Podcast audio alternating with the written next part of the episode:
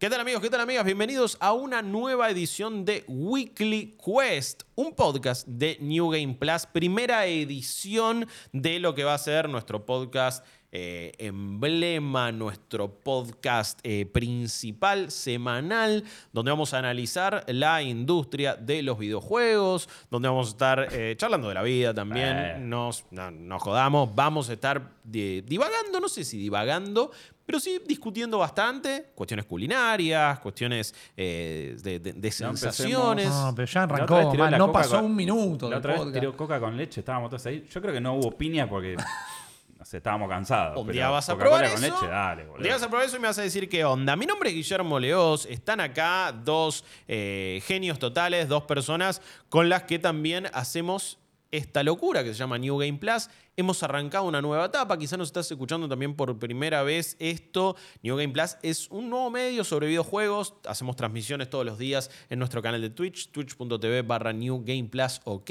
También estamos en YouTube. Vamos a empezar a subir contenido ahí especializado, específico sobre gaming, sobre hardware. Van a estar los podcasts. Va a haber un montón de cosas realmente. Así que estamos eh, en, en una nueva etapa de nuestras carreras, comenzando un proyecto que en muy poco tiempo, la verdad que ha superado todo tipo de expectativas. Mal. Incluso con cómo están viendo y escuchando este podcast, quizás solamente lo están escuchando e igual se va a escuchar de Sabés la NASA. de la- Olvídate, guarda, mantenga la, cortu- la- la- la cordura, eh, pero eh, está Sí, bien. Yo No- creo no que es la primera vez que no voy a tener que tocar sonido en un podcast, lo cual Eso ya me hace llorar. O sea, de, de- de primer momento ya es para llorar. Ya está, ya está lagrimeando. Quien está lagrimeando es eh, Jeremías Cursi, alias Chopper. ¿Cómo andás, Chopin? Eh, feliz, contento de estar acá. Estaba esperando este momento desde, desde toda la vida. Así que bueno, eh, encantado de compartirlo con ustedes y con el equipo que tenemos acá atrás que está haciendo un fenómeno laburo. Siempre quise verte con esa luz, siempre quise escucharte con ese micrófono y siempre quise ver a los ojos a Mariano Ripirriza. ¿Cómo Por andás, favor. querido? ¿Todo bien? Fantástico, fantástico. Listo para, listo para arrancar porque no solo arranca esta nueva etapa, Mm. no solo arranca este nuevo podcast.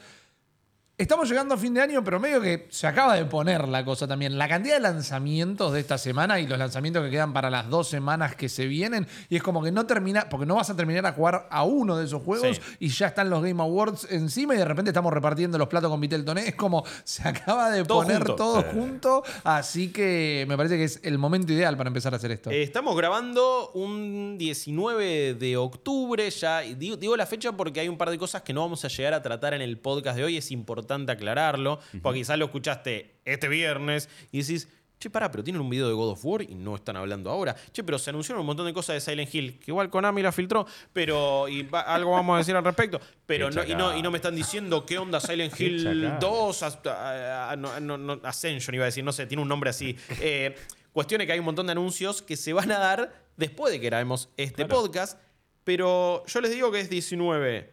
Primero de noviembre yo ya estoy armando el arbolito. Yo. No, Por lo él menos es un fanático. Él es La un Navidad fanático es de la. Navidad. Me van a tener que fumar navideño ustedes dos ahora y con absoluto control de lo que podamos hacer, decorar y hablar. y se van a joder. Banco el espíritu navideño. Me gustaría que hagamos algo. Este, Encontré, Eh, una- encontré un aliado de la Navidad, un ayudante de Santa. supuesto, Me vuelvo supuesto. loco. Soldado, soldado Yo de no Santa. era así. Mis hijos este, me han cambiado en ese Ah, aspecto. está muy También, bien, en muchos bien. aspectos y en ese también. Han ablandado, han ablandado tu corazón. Sí. Saludo enorme a, a- a tus niños, a Sí. Vini y a Jena también. eh, a toda nuestra familia que nos han apoyado tanto en este momento. Eh, a vos no, Rippy, porque sos un Grinch. Pero bueno, es así, lamentablemente. Eh, Mi familia es muy navideña. Mi familia es muy Bueno, navideña. No, no los dejes a ellos fuera de esto. ¿querés que Déjame vaya- a mí querés que te yo en Navidad? Sí. La Navidad de Rippy es el día de Nam Chomsky, digamos. No, no, es- está en esa. Y yo lo banco, ¿eh? Yo lo banco. La Navidad igual de Rippy puede ser esta época del año. Vos lo decías, ¿no? Para mí, medio que hubo un año que fue de enero a abril, marzo, finales de Sí. marzo, ponele, que fue de lanzamientos muy intenso, con tanques obviamente, con hitos, juegos que aparecieron de la nada, un Vampire Survivors, Elden Ring, Horizon Forbidden West como para tirar alguno de los tanques más importantes, Tunic también, ni hablar. Eh, y después fue Espera, ¿no nombraste a Sifu o estoy eh, yo Sifu, volando? perdón, no, no, no. pe- Tranquilo, de- de- todo. No, no, no, entra, entra perfecto y gracias por hacérmelo acordar. Sifu también. Eh, y, y todos Mira, los otros. Marcial, boludo. y todos los otros que me estoy olvidando en este momento. Sí. Pero de repente vino un vino una meseta importante, con algunos muy buenos juegos, ojo. Recuerdo, viste, digo, uh, no, Neon White estuvo bárbaro, Tiny King estuvo bárbaro. Sí, pero eran los escondidos, Eso. los tenías que ir a buscar. Por más que te los ponían en servicios de suscripción, Sí. además los tenías que ir a buscar. Que hoy es muy raro el hecho de tener que ir a buscar un juego cuando te están tirando todo en la cara todo el tiempo. Exactamente. Sí, tuvimos algunos lanzamientos AAA, onda The Last of Us parte 1, pero al ser una remake y al ser el mismo Last of Us que ya jugamos, es como, bueno, la verdad es que no lo tengo en la cabeza. Uno, esto salió en el año. Maneja otro Sí. momentum. Sí, sí, y la, y la verdad es que hubo otro tipo de conversaciones al respecto, pero siento que ahora realmente está empezando otro año. Otro Claro. año que va a durar Es de que acá mí hasta, el- fin- el- hasta el año- diciembre. Viste que eh, según de dónde venís, el año se festeja. tenés- estás en el 5000. ya no es año nuevo en Australia. Claro, bueno, por No, ahí ca- calendario maya. Claro, por ahí Claro. nuestro calendario en realidad, el, el año que importa es octubre, marzo. El No, calendario no. gamer estás proponiendo Claro. vos. Es que- El Evangelio según Geoff Keighley. Claro. bueno, un saludo grande. Pero. No es mala. Eh, Porque es así, ahora No, es como sí. que ahí está el, el foco del año. O sea. A ver, es como una temporada deportiva también, ¿no? Sí. Es como, bueno, eh, ahora arrancó la NBA también. Claro. Y más o menos va de octubre hasta mayo. Claro. Entonces, listo. Y ahí hay un parate. Es verdad que en el hemisferio norte se entra en verano entre fines de mayo y principio de septiembre. Digo, en cuanto a los lanzamientos más fuertes. No Sí, necesariamente el calendario. Eh, eh, Eso es algo que nunca voy a terminar de entender. Porque lo que son las pelis de nuestras vacaciones de invierno Sí. son los grandes blockbusters de verano Claro. en Norteamérica. Pero el gaming en verano dice, no, paramos. Es muy loco eso, sí. Y uno pensaría, bueno, pero no es el mejor momento para lanzar algo, como todo el mundo. Pero también para- si te vas de vacaciones pero- no vas a estar jugando. ¿Qué A pasa? ver, ¿Qué pasa? es, es medio un mito. O sea, vacación igual voy a jugar. ¿Quién juega en vacaciones realmente? O sea, entiendo que hay una edad que sí. Yo no, ya no juego en No, es, vacaciones. es verdad, es bueno, verdad. pero no, Es no, verdad, es nosotros también. eh, nosotros trabajamos de esto para poder seguir jugando a los videojuegos. Porque si no. Eh, bueno, es un caso particular, pero digo, me voy de vacaciones y yo, viste, está el que se lleva la estampita ahí de la Virgen para, para viajar seguro. Yo me llevo, para sentirme tranquilo, me llevo mi Switch. No Tú quiere no- decir que le vaya a perdón, tu Switch es el gauchito Gil. Es- claro, claro. Entonces digo. hay que hacerle un tuning a esa Switch. Hay que Claro, hacerle. sí, sí. Hay que, hay que, hay que pintar. Perdón, primer nombre de podcast. ¿Puede ser? Mi Switch es el gauchito Gil. Ok, me gusta bastante. gauchito. Me gusta. Eh, sí, eh, para mí hay dos tradiciones. Obvio llevarte la portátil. Yo igual recuerdo muy románticamente de chico, me llevaba, de muy chico, llevaba a mis viejos, no, pero la, la tele más chiquita que hubiera en casa para llevar el Family o el Sega a las mirá. vacaciones. Para, y sí, porque si no te tenía que bancar al pibe. Eh. Pero de grande después van pasando etapas. Primero, te llevas la portátil y después te llevas la portátil para no usarla. O sea, Sí. la llevas, llevas la portátil a la costa para que vacacione también. Solamente eh, la usas en el bondi, yendo, Claro. o en el auto si no manejás. Y si tenés la posibilidad de viajar, solamente en el aeropuerto y en el avión. Y después no usás la consola No, para nada. En todos los viajes que hicimos, siempre llevamos portátil. Creo que la única vez que prendimos esa portátil fue cuando fuimos a E3 A E- 2019, que volvimos manija con Breath of the Wild. Estábamos los dos jugando Breath of the Wild. Mal. Cada uno con su partida, pero. Qué hermoso recuerdo ese. Hicimos a la ida Smash. Bien. Juntos ahí Sí. ti- ti- tiramos la de publicidad de Nintendo, ¿eh? Claro. Metimos ahí el, el stand, lo pusimos en la bandejita para la comida, estábamos con los Joy-Con ahí jugando al Smash. Eh, yo no sé por qué estaba jugando yo con Doctor Mario, Chop, no me acuerdo con quién. Con Eh, sí, exactamente. Y la verdad es que estuvo bárbaro. Y a la vuelta sí. ¿Por qué nos.? Bueno, ¿nos habíamos manejado con Breath of the Wild? Por, no, no se estaba anunciando. Sí, no, Ah, sí, se anunció. Claro, qué boludo. Fue el, eh, el año que Eso, hablamos con Tom sí, sí, sí, sí, sí, sí, es verdad. Ahora, Fue el teaser de. de lo que ahora es Tears Tears of the Kingdom. Es Claro. verdad, sí, eh, perdón, que salame. Se había anunciado eso y estábamos, es verdad, re manija. Claro. Y volvimos y encima nos habían dado la que tiene salidita de emergencia. Te- Apa. Estiramos las patas jugando Breath of the Fue un, Wild. fue un mejor problema viaje- logístico y fue como. Sí. "Ay, no te voy a La decir que no". levantás la bandejita del costado del asiento. Exacto. No, no, Muy pro. la que nos tiró el chabón de la aerolínea fue. eh, ustedes pueden hacer de última. eh, ¿Cómo era esto? Sí, ¿Cómo se asistir llama? a la Asistencia, gente- En el ¿no? caso de un accidente, pueden- Sí, sí. yo estaba boludeando con la Switch, llega a pasar algo, Y amigo, yo- arreglate, pero. Claro, y yo al principio Es mucho más cómodo. empezaba a dudar como, eh, y el chavo me dijo, eh, guiño, guiño. Claro. sí, sí, mandale, maestro. Y ahí nos tiró por primera vez en salida de emergencia y la verdad que yo me sentía que estaba viajando en primera. Sí. No fue así, pero, eh, Pero- pero- es un pero game casi, changer, ¿eh? casi. Es un game changer, man, nunca, eh, ojalá. Vamos ahí, la algún- cortinita que divide. Eh, este, también, es verdad. Claro. El, el muro de Berlín del avión de los que tienen plata y los que no. Em, pero no estamos acá necesariamente para hablar de cuestiones de, de- de viajes pasados. Eso sí sucederá en otros podcasts. Podcast que, por ejemplo, nuestra comunidad nos ayuda a destrabar, a realizar, y esto también hay que decirlo. New Game Plus es un nuevo medio, quizás encontraste Weekly Quest porque te copan los juegos y lo encontraste ahí en Spotify, en cualquier red podcastera de casualidad. Pero lo que tenés que saber es que venimos haciendo este trabajo hace ya muchísimos años, eh, desde hace más de una década que venimos realizando contenido sobre videojuegos, podcast sobre videojuegos, videos, transmisiones. Hemos estado en muchos medios, venimos de nuestro trabajo en Malditos Nerds también y hoy por hoy hem- hemos comenzado una nueva etapa y todo esto es posible gracias a la gente que nos banca a través de un montón de plataformas. Principalmente a través de Cafecito, cafecito.app barra New Game Plus es la principal manera de darnos una mano. Ustedes ahí tienen ayudas individuales, cafecitos, literalmente que pueden tirar, pero también tienen planes de, de- de suscripción que nos ayudan un montón. Tenemos tres planes de suscripción que a ustedes le dan acceso a distintos tipos de contenido, grupos de Telegram, Así es. acceso anticipado a algunos videos que vamos a hacer para YouTube, transmisiones de podcast en vivo. ¿Y qué podcast son esos? Son de nuevo algunos destrabables especiales. Nos habíamos puesto distintas metas, unas metas finales de hasta 500 suscriptores, pero 200 suscripciones. eh, destrabamos algo que se llamaba debugging, que lo vamos a ya estar haciendo, por supuesto, y que es un podcast sobre cómo hacer periodismo sobre videojuegos. Entonces, un capítulo será sobre viajes internacionales, otro será cómo hacer un podcast, cómo hacer un stream, nuestros comienzos también, que ese será el primer episodio. A las 300 suscripciones pudimos destrabar Daily Quest. Tenemos un podcast diario de noticias. Todos los días. La está rompiendo, estoy muy contento. Increíble. Esto es algo que vos, Chops, habías eh, pensado hace un tiempo y hoy lo retomás. Sí, eh, Entre igual, todos lo eh, retomamos. lo, lo retomamos entre todos, pero me parece que hay algo muy groso en esto de, de los tiempos de cada cosa. O sea, Sí. de hecho, lo hablábamos con Rodri. eh, es como, bueno, nosotros habíamos pensado, imaginado una plataforma así que en su momento no, no despegó. eh, y, el, y el acierto de por ahí de ponernos todos de acuerdo en decir, che, podríamos llamarnos así. Claro. Porque ahora significa todo esto y es como que fue Totalmente. eh, espectacular. Y vos eh, habías sacado algunos episodios de Sí. Daily Quest, que es Sí, sí, la, sí. la idea es un podcast diario que vos lo escuchás con el cafecito, en el Estilo bondi. Es, es- es estilo radio, radio. Yo ya dije, hasta que no podamos conseguir los derechos para poner eh, Toto, de, Toto de África África. como cortina de Daily Quest, no paro. Eh, Mirá. tenemos que gestionarlo.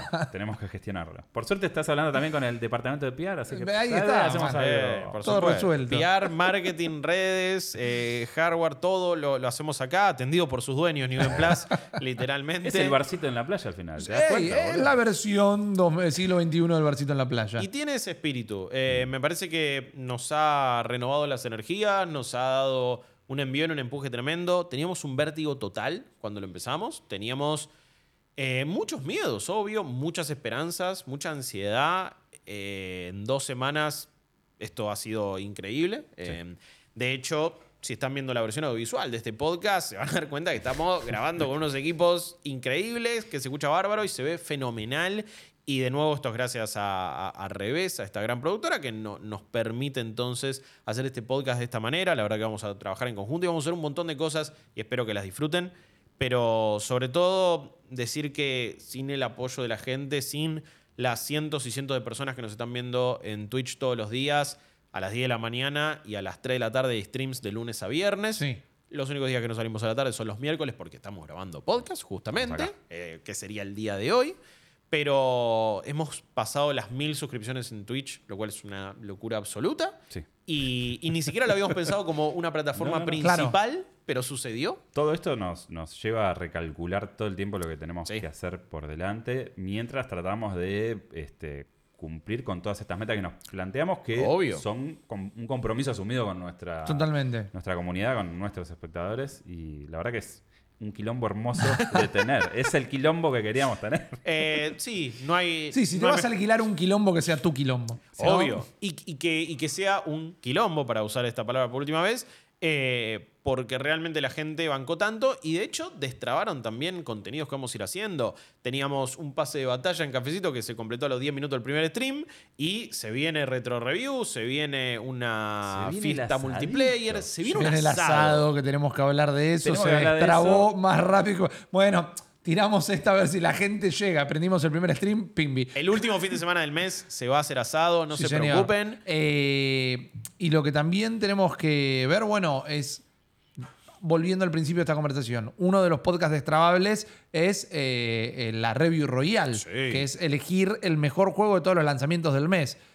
Si hay un mes que tendría que salir la Review Royale, es esta de este. octubre, con todas las cosas que van saliendo, sería espectacular. En Coffee en Cafecito hay eh, tutoriales, podríamos Sí. decir, explicando cómo son todas estas mecánicas. Exactamente. La verdad que si nos quieren dar una mano, esa es la mejor forma de hacerlo, suscribiéndose a través de cafecito.app barra New Game Plus y también co-fi si están fuera del país. .com barra New Game Plus, igual en todas nuestras redes sociales, en arroba New Game Plus, ok, prácticamente en todos lados. Eh, tienen acceso a toda esa información. Hay un Linktree también que pueden Tenés chequear. todo, Tenés todo, todo, todo. todo. Prolijísimo. También canal de. prolijo, es- lindo. Exactamente, canal de YouTube de streams, como para que tengan un archivo más tranqui para que lo puedan ver de esa manera. Que esa fue una decisión de, De la la, gente, gente. la ¿eh? sí, Eso estuvo sí. fantástico. Ayer, mínimo una vez por día, me dicen, che, estaría piola que suban los streams a YouTube. Y en cualquier otro momento de mi vida me hubiera re enojado. Pero, digo, ¿sabes qué? Esto no solo reafirma que fue la decisión correcta, sino que sí, nos lo dijeron todo el mundo y ese canal está, es New Game Plus Streams, así que aprovechen y ahí pueden ver todo por diferido. Eh, la verdad que ahí también Se es. nos re hubiera escapado esa tortuga a nosotros. Sí, sí. Y si bien siempre en nuestra carrera escuchamos una bocha a la comunidad, lo, lo lindo de ahora es que las decisiones las tomamos 100% nosotros. Y. Esta es la auténtica mesa chica, papá. Acá, todo lo que. Acá, acá. Sí, ahí. sí. eh, realmente. No hay que preguntarle a nadie más. No, no, que a pero, nosotros. pero sí hay que preguntarle a la gente, bueno, Sí. a ver, ¿qué no estoy viendo yo desde mi lado de Claro. creador de contenido y vos desde el lado de consumidor? ¿Qué, qué te viene mejor? Y algunas cosas las vamos a escuchar y las vamos a aplicar y otras le vamos a decir, bueno, sí, pero a nosotros nos mm, conviene tal y tal cosa, o necesitamos hacer tal y tal otra. Así que por ahora viene siendo una conversación súper fluida con la comunidad, sobre todo en el grupo de Telegram, que te da acceso si sos suscriptor. Así que eso va sucediendo. Quería utilizar este primer capítulo para explicar estas cosas. Es Sé el que- momento. Sé que va a haber público nuevo y que, y que lo va a disfrutar de esa manera, así que me parecía más que apropiado. Vamos a laburar ahora. Dale. Vamos a laburar. Ah, no, Dejémonos que de estábamos- joder. No, no, se, se- se terminó esta jodita. Vamos, vamos a laburar, vamos a laburar. La gente quiere saber qué opinamos de varios temas que están sucediendo en una industria de los videojuegos que está empezando a despegar, está carreteando, le están metiendo ahí carbón a esta locomotora a lo loco. Y de acá a fin de año va a ser una locura de lanzamientos y de todo. Ya está haciendo una locura, boludo. Yo no Sí. puedo más. Eh, voy a hacer, hablando ya de los temas de la semana, una aclaración. A ver. Esta semana has- va a salir Gotham Knights, Sí. Mario más Rabbids Sparks of Hope, Sí. eh, A Plague Tale Innocence. La semana pasada salió Scorn.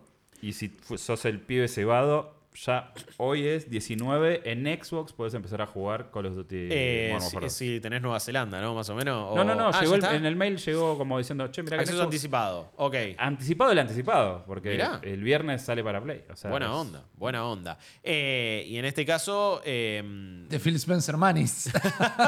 No sé, es rarísimo. En el mail de prensa dice Xbox el 19, 10 de la mañana Pacífico. Mira. Bueno, ok. Entonces, también ya podrías estar jugando la campaña de Modern Warfare 2. Y además, lo que estamos jugando nosotros ya es God of War Ragnarok. Sí. Este viernes van a salir unas primeras impresiones en nuestro canal de YouTube. Eso es importante aclararlo. Y es a lo que más, entonces, en este momento, atención le hemos, le hemos puesto porque hemos recibido el código de manera anticipada. Muchísimas gracias a la gente de PlayStation, a la gente de Urban, a Juan, sobre todo un gran abrazo. Sí. Eh, y, la, y la verdad que estamos muy agradecidos de que nos hayan dado esta oportunidad y ya lo estamos probando. Lo que es el juego más anticipado de lo que queda del año, sin dudas, y más importante. Sí. Yo creo que- También es un juego que es como tenés este puntito y después si bien Sony ha anunciado sus, sus próximas cartas más o menos, es como que es el último grande, ¿no? Es como decir, bueno, ¿qué va Ah, a venir sí. en el futuro? Claro. Eh, no, es, un- es una incógnita. A mí eso me da un poco de vértigo. Y en, en materia de exclusivos, para, vos, vos decís para PlayStation Para o Play, para- sí, y sí, sí. es Spider-Man 2, Wolverine y no sé qué otro está anunciado, anunciado, más allá de algunos proyectos Sí. VR como Horizon Call of the Mountain. Spider-Man 2 eh, va a ser grande. El El, primer. Spider-Man fue muy bueno. Miles Morales es espectacular. Spider-Man es un Yo ícono. casi le tengo fe ciega, eh, aprendiendo, Sí, sí. con todo lo que aprendieron ya en Miles Morales, imagínate lo que van a hacer en este, No, que no, es no, exclusivo encima de PlayStation 5. Claro. Después puede salir en PC, Claro. pero digo, es Next Gen. Bueno, pero esta cosa de, de que está carreteando la, la situación es que está empezando a despegar finalmente la nueva Dos generación. años después, sí. Claro. Sí, en el medio de una pandemia, pero, pero sí, es verdad. Y ahora la, la aclaración que iba a hacer es, lanzamos un nuevo medio hace dos semanas. Estamos, eh, de hecho, reconfigurando y rearmando nuestras relaciones con toda la pata de PR de códigos de publicadores. Estamos viendo cuál puede llegar a ser nuestra cadencia de reviews y contenido. Tampoco queremos pedir códigos al pedo. Si tienen un medio de videojuegos como consejo, si están empezando, no lo hagan. No lo hagan, Eh, no sean angurrientos. Claro. Porque Pidan lo que van a usar y. Sí, eso es un consejo, eso es más, es, es una puntita del debugging que voy a tirar ahí, Sí. pero es posto un consejo porque hay que, hay que mantener bien esas relaciones y hay que re- realmente, perdón, Rippy, No, mientras te favor. pateé un micrófono Tranquilo. y espero no haber arruinado nada, em, eso, eso es un buen consejo. Entonces, nos gustaría hoy por hoy estar hablando de alguno de estos otros juegos. Haber, por ejemplo, probado ya Mario más Rabbids Sparks of Hope.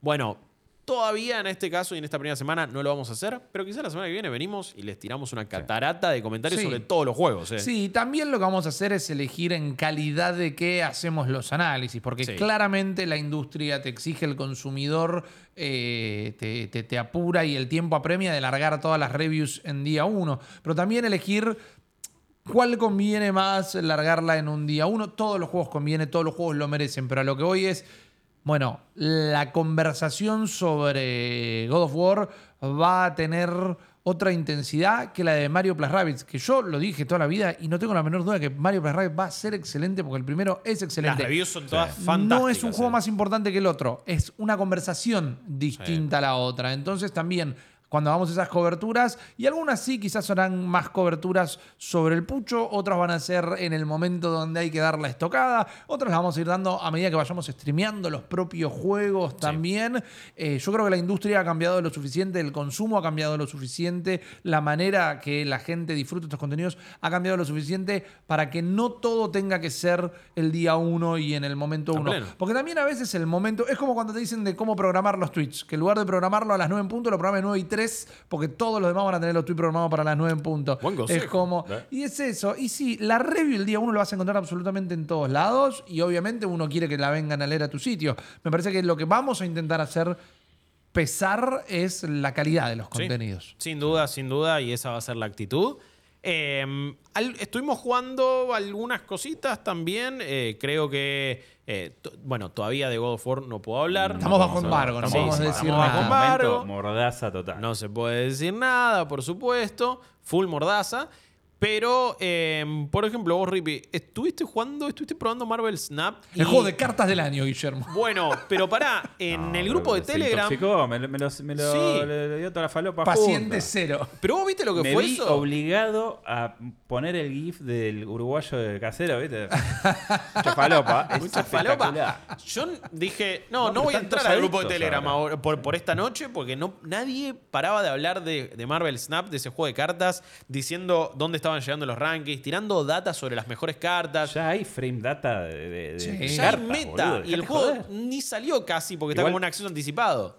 Eh, eh, en honor a la verdad, es, está bueno. Parece estar bueno. Es, es muy creativo, está muy bien pensado. Es un juego de cartas de Marvel realizado por parte del equipo que en su momento hizo Hearthstone, que Claro, también, de nuevo, en su momento era la mejor experiencia de naipes que había, hasta que el efecto Blizzard hizo que mucha gente se desinteresara, dejaron de darle apoyo a los creadores de contenido, dejaron de darle apoyo a la liga, dejaron de darle apoyo a los trabajadores dentro de la empresa, y como Jeff Kaplan y tantos otros dijeron, bueno, macho, nos vamos a un lugar donde nos aprecien. La gran Blizzard que siempre.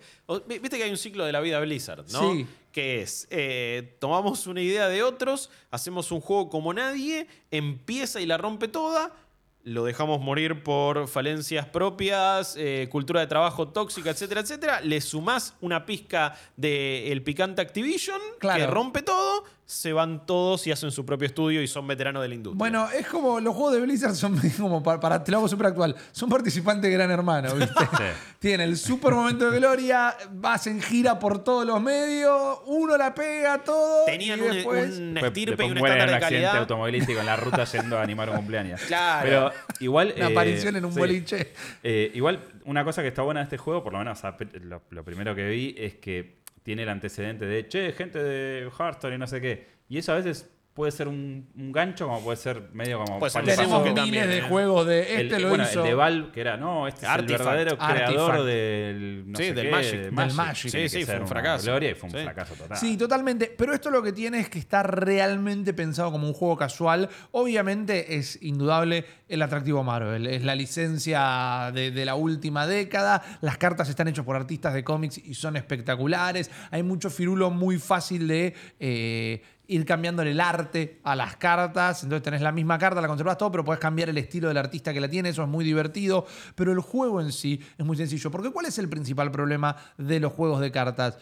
Y que son más o menos un ajedrez. Y a veces tenés que tener mucha cabeza. Y sinceramente no todo el mundo la tiene. Yo no la tengo. Yo amo los juegos de cartas. Pero Magic jamás me entró eh, en, en la cabeza. Pokémon le tuve que meter mil horas para terminar de entenderlo.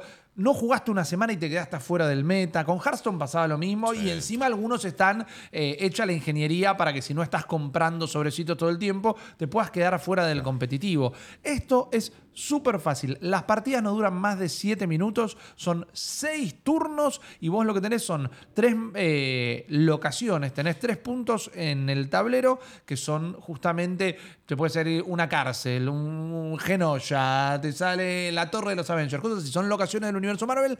Cada uno de esos puntos tiene una habilidad, un, un buff o un debuff justamente. Si pones primero una carta acá, tu carta tiene dos puntos más. O en el tercer turno, si pusiste una carta acá, va a ir de manera aleatoria a cualquiera de los otros dos puntos. Sí. Y lo único que tiene que hacer es, para ganar la partida, copar dos de esas tres bases. Nunca competís con el otro. Básicamente vos tenés que hacer que cada una de esas bases tenga un numerito que sea más alto que el numerito del contrincante.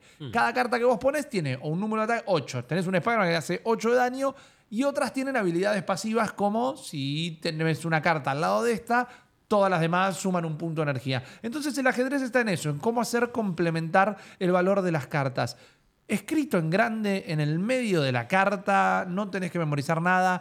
Un montón de laburo muy de Hearthstone, de que cada vez que levantás una carta tiene un efectito de Sí. moverse por el escenario como si fuera el Todo personaje. lo que es la estilización del juego me parece Es espectacular. espectacular. Lo que yo y, y vi. los comentarios, hasta esto de, las, de, las, de, los, de los diálogos tipo cómic, tipo los globitos. Exacto. es- Bueno, y tiene actuación de voz, incluso en español, Eso, y sí. levantás la carta y los personajes hablan, se hablan entre los contrincantes. eh, la carta de Spider-Man la levantás y es como que el naipe empieza a tirar telas de araña. Eso te iba a decir, todos tienen. Bueno, no, no, no No todos. todos, pero- la gran mayoría, pero no todos. ok, algún tipo de animación especial Exacto, la de. Cíclope la levantás y sale el blast por todo el escenario. Uh, bueno, oh. Es muy copado. Eso, solo por eso ahora tengo ganas de jugarlo. Es de muy como estilístico. El chiche visual. Y está para celulares y en Steam. La versión de Steam para mí funciona mejor que la de celulares. Yo lo probé en mi iPhone, un iPhone 11 Pro, eh, que la verdad que funciona muy bien Sí. todavía, pero tiene como hipos. Se traban un poquito las animaciones, todo. En Steam me funcionó fantástico. En Steam lo podés tocar un par de valores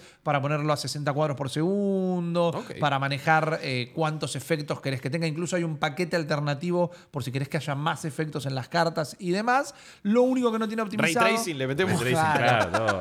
En este estadía que todavía es una suerte de beta, eh, no, hay, no hay botón para cerrar el juego. es como que está pensado como una aplicación de celular. Es- eso te iba a F4. preguntar. eh, es- eh, no es 1.0 todavía. No, no es Ok. 1.0 todavía. Eh, las dos funcionan mejor. Me, me funcionó mucho más fluida la versión de PC. Y después lo que tiene que me, me molestó un poco, pero es sumamente esperable, es que en la comunicación habían hecho mucho énfasis de vas a poder jugar sin meter un mango. Y podés jugar sin meter un mango, porque yo ya he destrabado un montón de cartas y demás, pero abrís la aplicación o terminás una partida, todo y te dicen, y comprate este pack, y comprate este pack, y comprate-". o sea, tenés la alternativa no te ves obligado. Funciona mucho la manija de ahora como está como el pack de, de inicio del juego y una carta del Capitán América súper fachera. Que encima si te gustan los cómics como es mi caso y vas reconociendo el, el arte de los Sí. artistas y todo, claro que las querés tener. Pero, Pero habían digamos- hecho mucha énfasis de no, acá no, no- acá no nos importa mucho la guita y de repente es como que hay un montón bueno. de maneras de monetizarlo que obviamente Hay que mantenerlo, claro. Es, es- es- es tipo freemium, pero digamos, se puede jugar porque en, en Hearthstone, por ejemplo, vos tenías. Después cambió un poquito eso, pero al principio era como que vos podías jugar y ir Sí, desbloqueando, obvio. ibas Bueno. construyendo, quemabas las cartas y te armabas otra cosa. Claro, al momento de estar grabando esto, tiene dos días el Sí. juego. Hoy se puede jugar. Yo juego muy bien. Sí. Tiene dos pases de batalla, uno gratuito, que significa que cada vez que subís de nivel te regala alguna chuchería, y otro pago. eh, y la verdad que me parece una experiencia súper, súper divertida. Y de nuevo, partidas de 7 minutos. Sabes cuánto te va a durar. No hay una partida que, uy, está retrabada. Incluso las cartas tienen acciones que están muy pensadas en las habilidades que tienen y te avisan, esta carta solo funciona en el turno 4. Ponele. Claro. Entonces, vos tenés muy marcado que casi no son ni 7 minutos, son 6 turnos. Porque si vos la tenés muy clara y bajaste tus cartas Tum, rápido y el otro tum, también, tum. y duró 5 minutos la partida. Bueno. Y eso te dice, bueno, me juego otra, me juego otra, me juego otra y te pudiste jugar 4 así hasta en las cinco de la 20 mañana, minutos. sí. Claro, exactamente. No lo Eh, jueguen en el baño. No, pero No, también porque es piola. Es, ¿Sabes? Esas piernas no van a funcionar No, más. no, pero una característica muy piola para el juego mobile en el colectivo. Eso. Sabes que no te vas a pasar de la parada con este, que vas a estar súper involucrado y enganchado, pero si cuánto tengo hasta la parada, 10 minutos, bueno, puedo meter una partida. Igual es para batería portátil. Y probablemente sí, porque eh, tiene firulos. cachito, Sí, sí, sí. come batería, come batería. No sé si al nivel Pokémon eh, Go, Go, uh. pero come. Ese es con cooler directamente. no, ese cooler. arruinó celulares. Pokémon Go arruinó Te celulares. infla la batería. así. Eh, pero yo lo súper recomiendo. Y lo recomiendo particularmente. Entiendo que estamos muy en una de la gente odiando los juegos de cartas. Este es un juego de cartas para la gente que siempre quiso jugar juegos de cartas, pero les tenía miedo. Entiendo. Sí, hay una. Eh, ¿Qué es? Eh, jueguito de cartafobia. Eh, Sí. Hay, Yo, la su- yo sufro eso. Estoy, lo estoy tratando en terapia. Bueno, tratalo. No, pero a ver, y encima con Marvel pasó lo mismo con el Midnight Suns, ¿no? Esto, Claro. este, este rechazo. Uy, tiene cartas, tiene cartas. Bueno, pues es En un caso juego- muy particular, porque encima no tiene cartas. No, Eligieron son- que la interfaz del menú del RPG, en lugar de sea palabras escritas, sean Sí, sean cartitas. Eh, son habilidades, es como Neon White también. Son cartas, Claro. no, son armas, son otras cosas. Es como si en Final usar. Fantasy VII, el original, en lugar de tener un menú de selección, tuvieras cartitas. Es Sí. una cosa de interfaz gráfica. Exactamente, pero sí es verdad que hay un rechazo y después también hay un nicho enorme, que no es un nicho en realidad, Claro. que eh, le fascina este tipo de juegos y los mantiene. Ahora, hemos visto caer gigantes como Hearthstone, ¿no? Sí. Me parece que Magic siempre va, va a estar, es, es- es eterno. La versión gratuita que sacaron hace un par de años le fue muy bien. Eso, se Sí. supo reinventar, Magic Arena, etcétera, etcétera. Claro, pero después tuvimos Artifact, pum, abajo. Legends of Runeterra está ahí manteniéndose, pero tampoco Si vos no lo mencionabas, yo no me acordaba. Y bueno, pero es tampoco. que, es que tampoco habla Creo que mucho. tengo un merchandising por ahí del juego, pero. No puedo, no puedo decir igual si es un éxito o no, no lo juega nadie, es la rompe, está full. Me parece que se sigue manteniendo, está en la suya. Pero vos dónde pensás o, o cómo pensás que puede ser el futuro. Tampoco lo podemos predecir, quizás es un mes de explosión y después nunca más lo juega nadie, pero ¿qué onda esto en el ecosistema de cartas más o menos? No, yo creo que le puede ir muy bien teniendo el antecedente de que a los juegos mobile de Marvel le va muy bien. Eso. Eh, los, ahora no me vienen a la cabeza lo- los nombres, pero tenés este el de Marvel Champions, Sí. tenés el no sé cuánto Quest Sí, y todas esas Tiene cosas. mucho, mucho arrastre. Funciona muy bien. Hay un runner de Spider-Man que yo lo jugué un montón de veces y le puse un montón de guita incluso. No, y la no. gente- No. Pero es un juego que se sigue jugando y es un runner. Es un eh, simplemente Spider-Man corriendo para adelante. un capi- un- Este es el nombre. Le puse a un runner. Este es el nombre, boludo. Me gusta. le puse hito un runner, es tremendo. Y, y no, y no es que le donaste unas zapatillas. No, a un no, runner, no, necesariamente. no, Lo que pasa es que para mí, por eso para mí le va a ir bien. Ahora, para mí hay que entender los juegos de carta como entendés a los eSports. Son otra pata del gaming. Sí, Va- van por otro carril directamente. No, no tiene nada que ver. Pasa el caso de Pokémon Trading Card Game, Sí. que estamos esperando hace un montón la actualización live de la, la pata digital Sí. de ese juego. Pero vos decís, ¿y quién lo juega? Miles de personas alrededor del mundo. bocha de Hay gente. torneos, Es hay Pokémon, torneos man, oficiales millones de de todo el personas mundo. lo van a jugar Claro, sí o hay sí. torneos. Eh, Nosotros en su momento hemos entrevistado a campeones del juego porque tuvo Sí. campeones argentinos que fueron a competir a todo el mundo. Hay referees argentinos también dedicados a eso. Lo que pasa es que sí, no Buen está en laburo. la conversación constantemente porque ya va solo. Y uno dice, bueno, sale un nuevo Pokémon, ahora que va a salir, este que le tengo cero fe, de Violet y... Ah, Scarlet y Violet. Scarlet y Sí. Violet.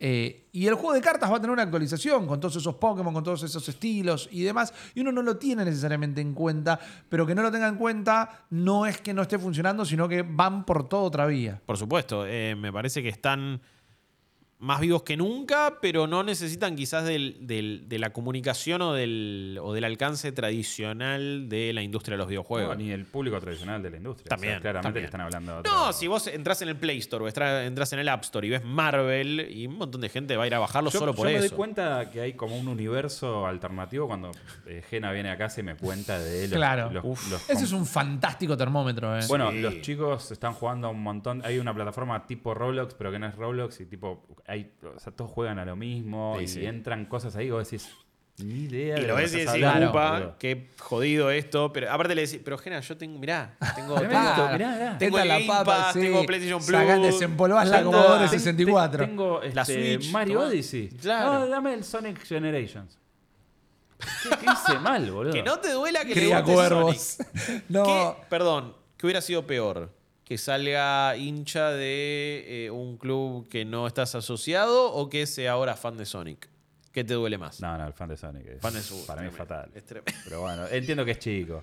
Yo Sí, también, cuando era chico, Ya se va a pasar. ¿Sabes dónde está la traba de los juegos de cartas? Es una traba de hardware. Porque muy pocos hacen bien la pata responsive para celulares. Entonces tenés que tener una tablet, que Sí. generalmente en nuestro mercado es un tanto raro.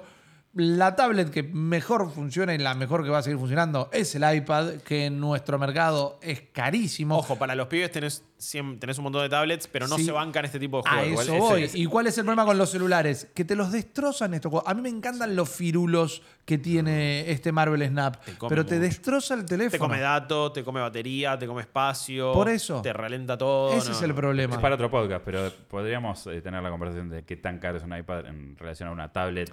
Bueno, Porque precio, también, calidad y vas todo. a meter una tablet de- de- con, con pantalla este, resistiva, no. O sea, Pero, pero acá no me vengas a, Bueno. sumonear el fantasma de Steve Jobs, porque yo o sea, todo solamente digo que estás, te estás metiendo en un terreno No, peligroso. Pero si pones, si te pones en, el, en, en la parte fina de la cosa, Sí. en conseguir un retailer oficial, conseguir alguien que te Ah, dé un cuota, conseguir. Vos te, te salen todos los fenicios de Instagram de que traen productos Apple y tenés que entregar 600 dólares, dos cabras y tu, tu no te, primogénito. no te voy a decir Que- que no porque existe. Che, disculpa, ¿me aceptás que Sí. cuotas? No, acepto solo cripto. Te, Anda a cagar. te paso la titularidad del Tincucay y te lo quedas vos si querés. que, que sea más barato incluso a la larga comprarte un producto que te dure no, no. 7 años es Digo- una cosa. digo Dale que es un para pi- otro podcast. Dale un pibe de 7 Tenés que años. encontrar la, piedra- la gema del infinito para comprar un iPad acá en Argentina. Y dale. al margen de eso, no. le das un iPad a un pibe, una piba de que- 6, 7 años, te lo rompe. Te lo rompe. No te creas. Eso es algo de, de- de otros tiempos. Yo lo hubiera roto cuando era yo, chico. yo, yo veo hijado cómo trata las cosas. Digo, yo no le doy un iPad ni en pedo. Bueno, te mando un te- gran mis beso. chicos Enzo. eh, no, se bueno, manejan. Pero ey, bueno, La rompiste. La rompiste vos, felicitaciones. Pero yo veo otro caso que digo, no le den un producto caro a estos niños. Por favor, pues lo van a romper y lo van a hacer mierda. Igual volviendo al punto, me parece que hay un, un- un tema importante ahí en esto de lo, de lo que es responsive y lo que no. Sí. Eh, Hearthstone lo había resuelto muy bien. Yo me acuerdo de haberlo jugado en un iPhone 6 inclusive y andaba joya, pero Sí. digamos, son para... O sea, lo, lo sacás de ahí y medio que lo rompes. Yo me bajé una versión, me acuerdo, para Android que no era todavía oficial. No, no, no, pero funcionaba bien. Y se veía con todo re chiquitito, ¿viste? No podías ver Bueno, nada. eh, Tardaba un huevo en arrastrar sí. y digo, no, no voy a jugar esto. así. En el La del Pokémon también. el la- Pokémon lo quise jugar acá imposible. Podés instalar una PK, pero el No, juego no es responsive. Entonces es como que es Ah, malísimo. Horrible, horrible a trading todo. card game for ants. Eh, me voy a bajar Marvel Snap a ver qué onda.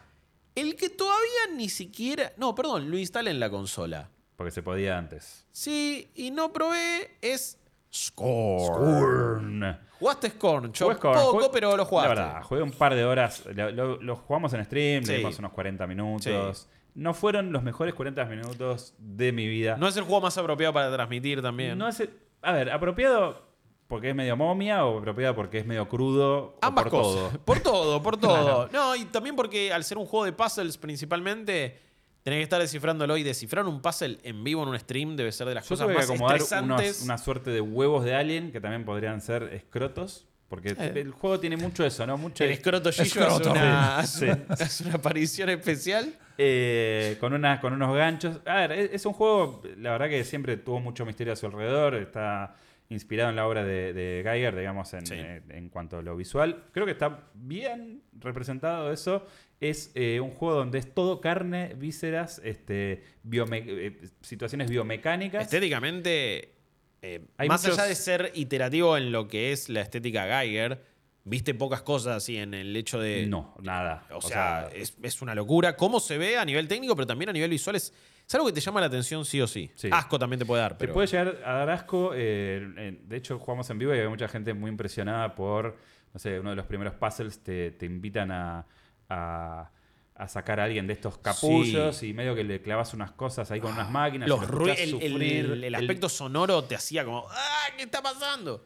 Eh, Es un juego donde se utiliza mucho la palabra orificios. Orificios, hay muchos ojetes en todos lados. Hay ojetes Sí. por todos lados. De hecho, tenés que meter tus dedos en distintos ojetes Sí. para activar cosas. Eh, es como que el chabón es un. Es, Es un fin de semana cualquiera. en- Sí, bueno, sí, depende de lo- No sé qué lugares ha de frecuentar. Guillo, Fin de semana pero- salvaje. Sí, fin de semana salvaje. Pero es como. eh, Entiendo el chiste de esto es biomecánico, el chabón se conecta y manipula un montón de artefactos con este, sus, sus dedos, sus partes del cuerpo. De hecho, una parte que está buena que está al principio, como que mete la cabeza dentro de una especie de esfera y se mete en unas cámaras y puede ver. Ah, distintos eso es fantástico, Es como, está re bien hecho y está re bien implementada esa, esa imaginería, pero la verdad que a mí el juego me parece medio mía, le falta un poco de ritmo. Es, es como apunta a algo muy particular. Yo me imagino que Geiger se debería estar eh, autosatisfaciendo mirando ¿Seguro? esto realmente. ¿Por qué tan limpio Eh, eh, lo tuyo? porque soy así. ¿Por qué no decís haciéndose una paja de fuego? No, una Ah. papita iba a decir como mucho. Papita, Pero- perdón, me suena peor que paja. Papita, Eh, Papita es raro. Pero es un, es un juego que también hubiera funcionado tal vez más en otro momento. A mí me encanta ver eh, trazar los paralelismos a, a Puzzle of Flesh o a, eh, a, eh, a I Have to Scream and I Have No Mouth y ese tipo Sí. de, de juegos que realmente en los 90 conseguir esos CD-ROM y también tener ese tipo de experiencias que eran como medio prohibidas, ¿viste? Oscuras. Estaba fantástico. Hoy te cae entre el Animal Crossing y entre otra cosa y es como que de repente no hay tanto público. Hay un par de alemanes en un Sex Dungeon que están recopados con el Scorn. es muy, muy, pero muy nórdico. Es como A mí me agarraba ese juego a los 15 años, ¿viste? Tapa New Metal y, Sí. la vida de su mierda, todo y fantástico. El otro día dije, bueno, estoy leyendo las reviews y son bastante malas, pero lo quiero jugar igual. Y vi un puzzle de que tenía que acomodar unas cosas con una grúa a la distancia y dije, no, Bueno, por favor. Eh, hola, sí, es el primer Sí. puzzle. El Ah. juego- o sea, es como que No, no, viene- el comienzo del juego encima es como, dale, maestro, el, no co- el aprendimos comienzo nada. tiene que ser eh. una patada en los dientes. Sí. Te- te- es como que te ponen la. Te, te llevan a jugar al fútbol y te- el primero que te viene a marcar es Chicho Serna y Patrón Bermúdez te vienen los dos con los botines de punta. O sea, no hay Sí, sí, forma. como, eh, venimos a jugar entre amigos, pará, déjame divertir. Ahora, un poco de eso quería hablar sobre el juego. Má- más allá de lo que ya no dijiste, que, insisto, son unas primeras impresiones. Es lo que podemos probar también. De nuevo, cayó God of War, tuvimos que hacer un montón de Mm. otras cosas. Es un juego, además, que ni la primera impresión ni la recepción que ha tenido nos invita mucho a querer probarlo. Es que nos mintió. Porque a, nos eso dijo- iba, a eso iba, a eso iba. Vaya perdón. entonces. Eh, una conversación interesante a tener sobre este juego y es, ok, ¿cómo se vendió? ¿Realmente se vendió así o no? ¿Qué rol tiene también muchos creadores de contenido que realizaron previews y que dijeron cómo era realmente el juego y hasta había mucho gameplay e igual una sorpresa enorme y en este caso una sorpresa no tan copada de gran parte del público que esperaba otra cosa. Porque la verdad, este juego, desde el primer momento que se nos mostró, lo que más vimos fue la imagen de esa escopeta. La pistola de Nerca que no es la que Sí. vos pensás, ¿no? Es, es otra. La famosa pistola de Nerca. Exactamente. Que se parecía un arma medio del, del, del Prey original, Sí. de aquel Sí, sí, de, sí. del- Sí. de- que, que- que tenía, que era un shooter per se, que estaba buenísimo. Y de repente fue como, no, no, para, es un juego súper narrativo, sí. atmosférico, de puzzle, donde de Sí, repente hay un narrativo poco de combate como- que encima, encima- sí, sí, na- na- O sea, narrativo de habría que entrar también. a leer eh, escrituras en la pared al nivel de los juegos de Miyazaki, ponele. Que eso para Sin cierto... comparar. A mí me la baja. Bueno, para cierto A mí dame el, público... text, dame el. Para cierto público eso es algo genial y hay otros que por supuesto les va a generar rechazo. Sí. Me parece que cualquier pieza artística que igual tenga una visión muy jugada y muy marcada, está bueno que exista. Obvio que de repente, bueno, y hay un- una parte del público que la vas, no alienar, pero sí quizás la vas a horrorizar, eh, no en el mejor de los sentidos.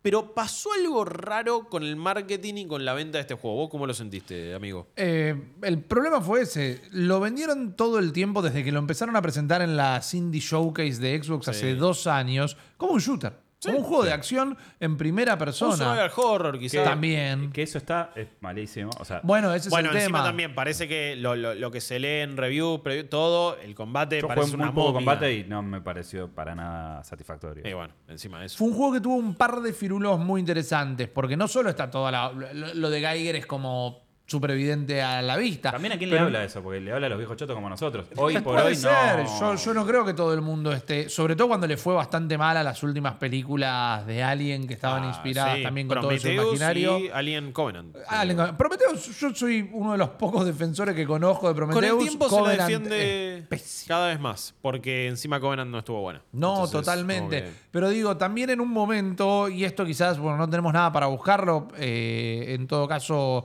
eh, me, someto al escrutinio de la gente. pero en un momento Alguien ya también. nos va a putear. Alguien había- en un momento habían publicado en un blog que también estaba inspirado en los laberintos de Borges. Entonces, de repente Ah. había como un montón de nombres que, viste, vos decías Borges, eh, Geiger, Gaming, y dijiste, listo, ya estoy. Y después salió y es un The Medium. Es que eh, es el. El, ¿El de eh, Medium de la- este año? La sintetización perfecta de. La, la síntesis de un juego perfecto de Game Pass. O sea, es el, el- el clásico. Ah, pero hay mucha, a hay magia en Game Pass. No, hay, hay muchísimo, bueno, pero, pero- al- creo que quizás. Bueno, en realidad. No iba a No. poner palabras en tu boca. Dígalo por qué usted. En- ¿Por qué decís que es especial para Game Pass? Digo porque es un juego que. no- o sea, no compraría bajo ningún punto de Eso, vista. y bien, porque es un juego al que Te animás a probarlo porque está en Game Pass. Para mí hay una regla que aplico desde que no tengo más paciencia, que es, si en una hora no me enganchaste, me perdiste. Sí. Este es un juego que le daría otra Y chance. no es una mala regla, porque si, si un producto no está pensado para engancharte de Claro. toque, está mal pensado. O sea, el- en mi cabeza, al, al único que le puedo dar ese changui es a un juego, un RPG japonés, que sabemos que se ponen a las Sí, 30 que horas. puede tardar 20. ¿no? Claro. Pero eh, Sí, pero es verdad. Ya lo sabés. Es, una, es casi un estándar del género. digo perfecto para Game Pass, ¿por qué? Porque es el juego que vos le vas a tener ahí y le vas a dar la chance que, esas dos o tres chances, sí. Estoy hablando de dos o tres chances que necesita. Sí, sí, Porque sí. posta, o sea, aparte, ¿dónde, ¿dónde entra el gaming? En mi vida es como, bueno, es el momento de que tengo al finalizar la jornada. Claro. Bueno, por ahí estoy laburando, bueno, y vos ahora eh, estás viviendo Sí, con sí. Kratos. Sí. En tu casa. Constantemente. Desayunas con él, eh, te bañas con él, todo. Sí, sí. Le hago unas tostadas a Treus. Tal, tal cual. Le digo, está "Che, cambiando la voz. ¿viste Cafecito. Eh, digo, ese lugar, no sé si se lo doy a Scorn. Realmente. No, porque bueno. cuando yo- quiero pasarla bien, amigo. Quiero, quiero ritmo, quiero, no me quiero quedar dormido. Ojo, y parte de nuestro trabajo va a seguir, no parte, nuestro trabajo va a seguir siendo jugar a prácticamente todo lo que salga, pero quizás también estamos en otra etapa y hasta por momentos me- quizás nos podemos dar el lujo de, che, y si este juego no copó y no encontramos un contenido también copado para hacer, ¿por qué me tengo que someter o no? Es como, ya fue, tipo, si no me gustó, no me gustó. Y yo también digo, eh, es también eh, hab- hablar desde el lugar que ocupa realmente. O sea, no puedo ponerme en una cámara de vacío, jugarlo completo y decir, bueno, a ver, lo voy a... po-". O sea, Totalmente. Es Ah, así. Y, de última, si a esa persona que está esperando eso le sirve ese tipo de cosas, bueno, joya. Lo que yo digo por ahí le puede servir al chabón que es como yo, que tiene dos pibes, que llega hecho verga la noche y dice, bueno, ¿a qué juego? Bueno, Score, déjalo para otro día. Claro. Déjalo para esa tarde que se fueron a la casa de tu suegra y que vos tenés, so- tenés un tiempo y estás despierto y estás con ganas de... Bueno, capaz que ese es el momento. de Sí, sí, eh, y tranquilamente podría ser eso. Se ve muy lindo, eso Eh. sí, está, o sea, se ve muy lindo en, el- en el sentido estético, está muy bien resuelto, es espectacular, es asqueroso como, o sea, para que te impresione y te pueda llegar a revolver un poco Es asqueroso estómago, de la manera correcta. Claro, está muy bien este, resuelto esa parte, pero Sí. qué sé yo, es eso. Eh, es eso y no sé. Como fíjate que no creo que entre en alguna discusión de lo mejor del año, lo que sea. Si hacemos review royal, si lo destrabamos con sus suscripciones en cafecito.app barra New Game Plus, lo tendremos que probar sí o sí. Pero la verdad que en este momento digo, y no sé, me intriga mucho más el Plague Tale, que todavía no pudimos probar, obvio. no. De nuevo. Otro que instalé y que no Eh, jugué. sí. Otro que entra en esa descripción de juego de Game Pass para mí. Es que para mí el juego de Game Pass es un... eh, o sea, Game Pass es... La, la mejor experiencia que te puede dar es el 8. 8 y pico. Hay algunos casitos, no te voy a decir que no. Siempre hablando de los juegos que caen en el catálogo y no, por ejemplo, de Los los, juegos juegos first first party. party, de Xbox. Porque también están dentro de Game Pass. Bueno, vos odias Forza, pero no disculpame, es uno no de los odio. mejores juegos del año pasado. Flight Simulator, Fla- Forza, ¿Qué más? eh, ¿Qué más? Gear 5, Halo Infinite, hoy por hoy Halo se Infinite cayó no es mucho. un 10, pero tampoco entra en la misma categoría de 8 que a Plague Tale. Ah, Pero me vas a decir no que son sé. 9, y pico. No. No, no, Bueno. pero es una experiencia su- que está muy por encima de una Plague Tale. Si me apuras, te diría que Gear 5, con todo lo que me gustó, y High Buster te diría 8.5. Sí, 8. ¿Cómo está? ¿Cómo está picante el Chops? Me No, gusta. igual, eh, o sea. No, yo- no, no, pero a ver, Perdón, entiendo, yo creo que hay entiendo. una, hay una, hay una cuestión Entiendo. que es del manejo. que Me imagino yo, no soy Phil Spencer, no soy el dueño de Microsoft, pero digo, no podés poner todos los huevos en todas las canastas. O sea, ¿tenés un bruto servicio que te ofrece un montón de cosas? Sí. Pero no creo que puedas hacer lo mismo por una cuestión de recursos y de, y de ambición. Porque yo decía, yo soy, eh, ponele, un chabón que está haciendo un juego. Viene Microsoft y me dice, bueno, ¿sabes qué? Te voy a absorber. Listo. Entonces ya a partir de ese momento, mi juego, a mí, a mí me, o sea, salvo por mi amor propio hacia mi trabajo, digo, en sí ya no necesitas preocuparte ni porque a la gente le guste, ni porque venda, ni porque, o sea, es como... Eso es- puede derivar es en un productos. gran, este, es una bañera tibia en donde... Y, y me parece que hay que tener cuidado con eso. Y los juegos que están sacando, salvo el Forza, ponele, digo, bueno, están chocándose un poquito con eso. Los que salen día 1 en Entonces, Game ¿eh, Pass. ¿Halo qué es? Halo es un juego que salió por ahí un poquito incompleto, más allá de que la discusión sobre el Battle Bueno. Pass eh, es una que a mí no me interesa tener, pero digo, sale así y lo perdonamos porque Sí. nos da un buen momento multiplayer y además, viste en el abono. Sí, sí, y no, de ese no. lugar hay una comodidad medio rara. Lamentablemente es un ejemplo raro porque la culpa de Halo es de eh, el panal de abeja prendido fuego que es 343. Pero eso está. Eh, eso- pero depende de eso- Microsoft. Pero eso es un ecosistema que Sí. No por ejemplo, los No es el único caso A también, ver, ese Rare también se prendió fuego, no se sabe qué pasa con el, con el juego. Con este que- Everwild. con Everwild no sabemos qué pasa. Se fue un montón de gente grosa de ahí.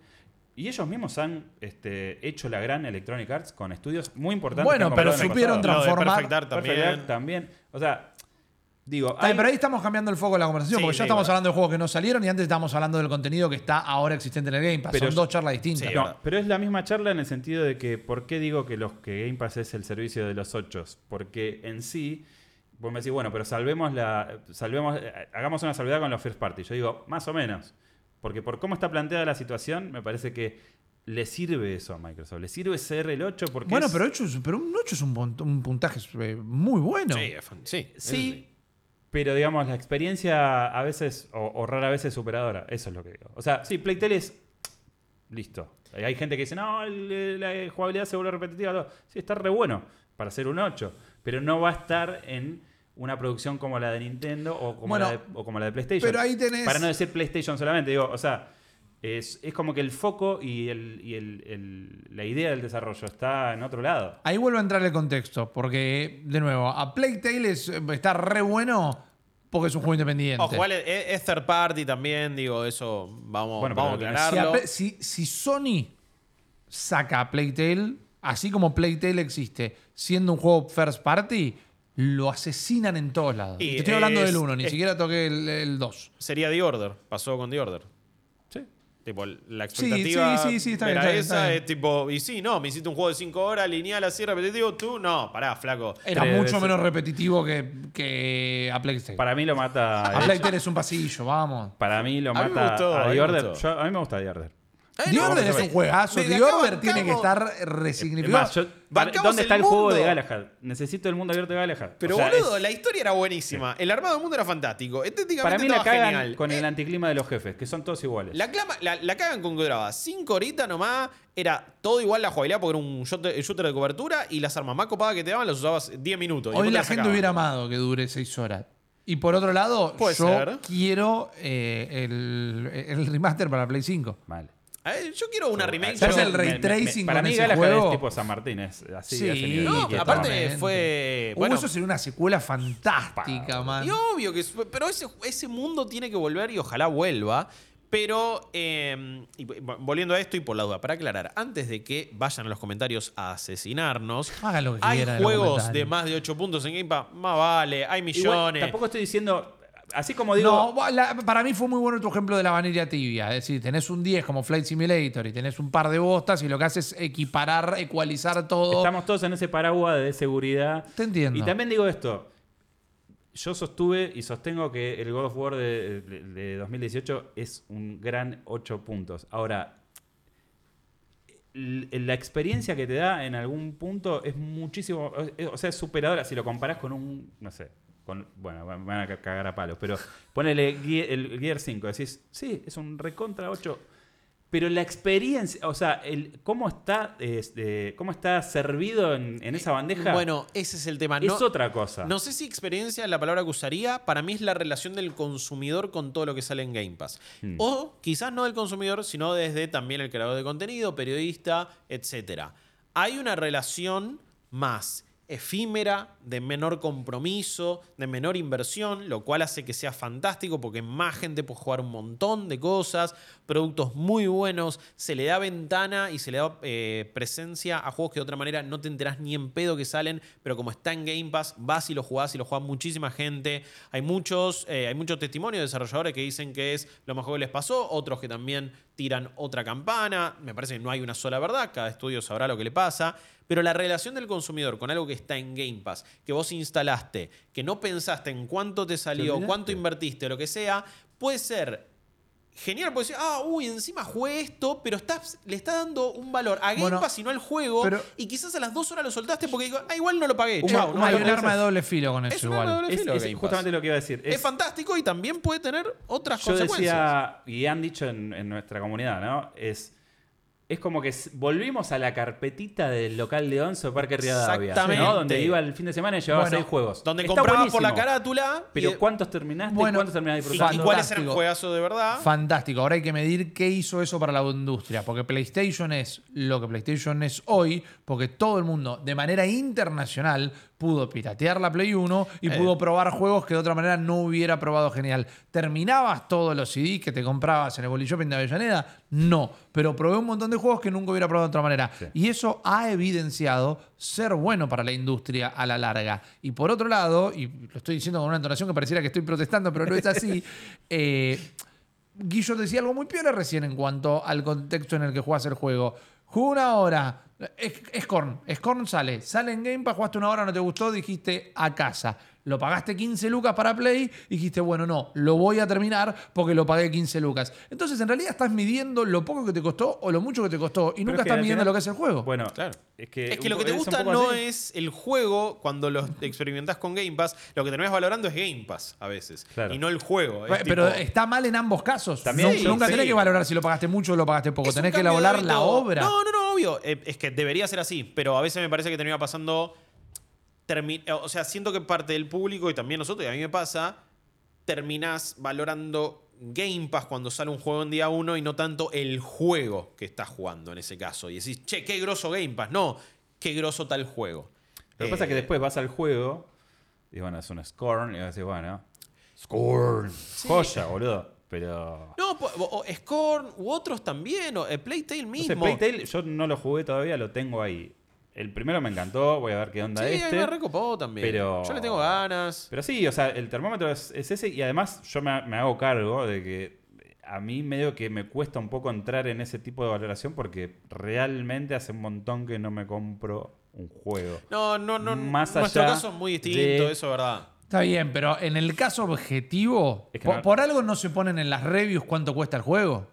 Sí, algunas- sí. Eh, Te ponen la fichita técnica y te dicen el... Bueno, el Está bien, 30 pero no está en el análisis. ¿eh? El, No, el por último supuesto. párrafo de ninguna review es No. teniendo en cuenta que este juego costó Yo 60 estoy, dólares. yo estoy en contra de, de- de meter la guita en el arte, pero a veces creo que está bueno cuando decís, che, pará, mirá, son 70 dólares y, a ver, horas. O, che, al- a la hora de hacer un análisis, quizás esto, esto- esto es algo más para cuando hagamos el debugging sobre reviews, pero es verdad que hay una cuestión medio loca donde en teoría no debería importar cuánto sale. En teoría. Porque decís, no, yo tengo que valorar un juego. Pero después, cuando te alejas un poquito, y encima en un contexto latinoamericano, con economías volátiles, cambiantes, precios regionalizados, no regionalizados, y bueno, si salió 70 dolarucos, o está en un servicio de suscripción, o sale 5 dólares, 10, o es gratis, entra un poco en análisis cuando no debería quizás hacerlo. Y si no lo haces, perdés mucho tacto con la comunidad o con el usuario promedio, quizás. Bueno, pero- Para mí, donde entra sí o sí es, ok, si es free to play, hay que tenerlo en consideración porque incluso tiene que ver con la estructura y con el formato del juego. Sí, porque va a tener otra manera de Eso, monetizarlo entonces vos también. tenés que analizar, bueno, para el pase de batalla está bien o mal, Bueno, destrabas esto así, así. Lo que pasa es que hace la discusión se puede disparar más, porque ¿cuántos juegos 7 puntos se los ha elevado un toque más por este efecto Apple, por este efecto iPad de porque es caro, entonces es un producto de mayor calidad y no, es yo así. creo que eso, eso está más del lado del, del chabón que te viene a tirar tomate, pues decís que God of War es un- del de 2018 es un 8. Puede ser. dice, che, yo me dejé el riñón y este es el mejor juego de mi vida. Pero bueno, es, es la discusión esa, no, no pero sé digo, si... todos Bueno, nosotros, eh, las primeras bandas que escuchamos todos nosotros, alguien nos grababa un cassette directamente, un cassette, objeto obsoleto, lado Sí. A, lado B, toda la bola. Y vos no te enamorabas de la banda porque tenías o el cassette grabado o porque tenías el CD original, era por el producto. Entonces me parece que hoy por hoy no podemos medir el producto si está en un servicio de calidad, eh, si está en un servicio, perdón, de suscripción o si te lo vas a comprar por separado. No, no, pero, no, no, pero no la relación es distinta, me Pero parece. yo lo que creo es que es, es- es como, es un poco eso, ¿no? Es como, bueno, tenemos todo esto garantizado en este servicio y hasta ahora, desde que salió, no estoy viendo el... Justamente el plus. ¿Eh? El, el toquecito de... Es la cultura de la comodidad, es lo mismo que pasa con las plataformas de streaming de, de video. Sí. De todo. ¿Qué digo? O sea... Le das eh, play a la próxima serie de Netflix porque estás Bueno, ahí. Pero Netflix está, o sea, Netflix está en esa. Es como, bueno, son todas, son todas series que no van a ganar premios, pero, qué sé yo, las miro, qué sé yo, me sirve. No, y es está, así. eh, forma parte Y de. está bien, o sea, lo acepto. No, no le pido que me saque eh, Ciudadano Kane cada vez que saca una película o una serie. Es, eh, porque No, ya no, no, está- pero está bien. Cada tanto sale alguna que la rompe y está bien, pero digamos, es como que esa acumulación. ¿Qué sé yo? Sí. Me pasa eso con, con- un poco con Game Pass. Sin- y por sin eso decía que Scorn Sí. es el juego. Eh, y es carne de, de, El de embodiment Game Pass. Sí, pe- puede ser, puede ser. Me... Como, como por ejemplo, eh, eh, Outriders es otro. Que vos decís, ¿sabes qué? Oh. Sí, boludo, recontra entiendo que esto está acá. Raiden no tendría que Bueno. Raiden no tendría que haber salido. Bueno, cuan- ha- habría que hacer el ejercicio. Y ponerse a ver cuáles Hagamos un juegos. Excel, ahora que estamos con muchos Sí. Excel. No, pero pará. No quiero hacer más. Bueno, pero uno Excel, divertido. Pero este me parece interesante. Para mí habría que hacer un Excel o lo que sea. Habría que agarrar una lista de, bueno, ¿cuáles fueron todos los juegos que salieron en día 1 en Game Pass?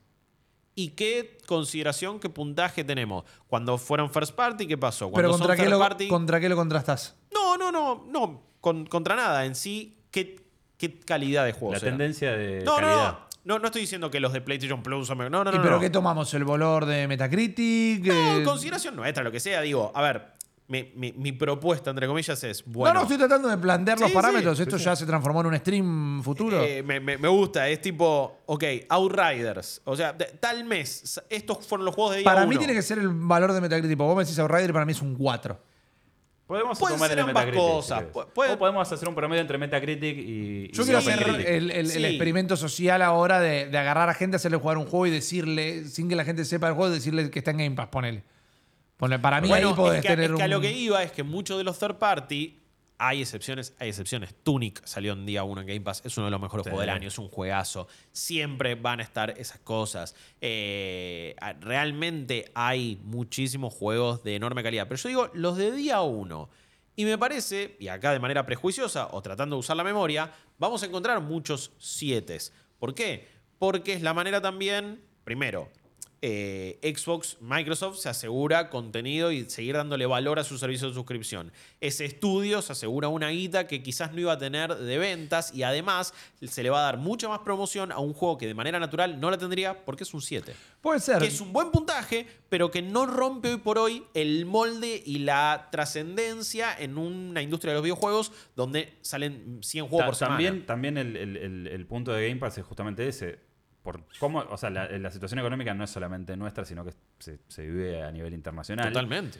Me parece que la intención, o sea, romper eh, eh, esa intención de compra del solo GOTY, yo solo compro 8, 9 y 10, es mucho más difícil que nunca. Entonces, Sí. Game Pass viene un poco a hacer esa autopista. Pero por eso, para y mí, encima acá en la región sale muy barato. para mí es un problema cultural y es un problema de la industria. La industria ya está teniendo la discusión de que, nada, si queremos sacar mínimo un juego por año, los juegos van a tener que tener una menor escala El y una menor por duración. Me parece como que la industria se fue pintando, a- se encerró en una esquina directamente, donde ahora el valor de un juego significa otra cosa, alcanzar determinado puntaje significa Sí. otra, la gente lo consume de otra manera. Me parece que se está generando un cuello de botella. Eh, totalmente. Y encima, en- en- de- desde también otros modelos de negocio, como lo que es PlayStation, bueno, juego de 70 dólares y cada vez le, le está costando justificarlo más para cierta parte del público. Más allá de la calidad que puede tener o no. Es como, está bien, veo The Last of Us parte 1 y vos decís, no, mirá qué laburo tremendo visual, ¿no? Se ve como ninguna cosa. en la-".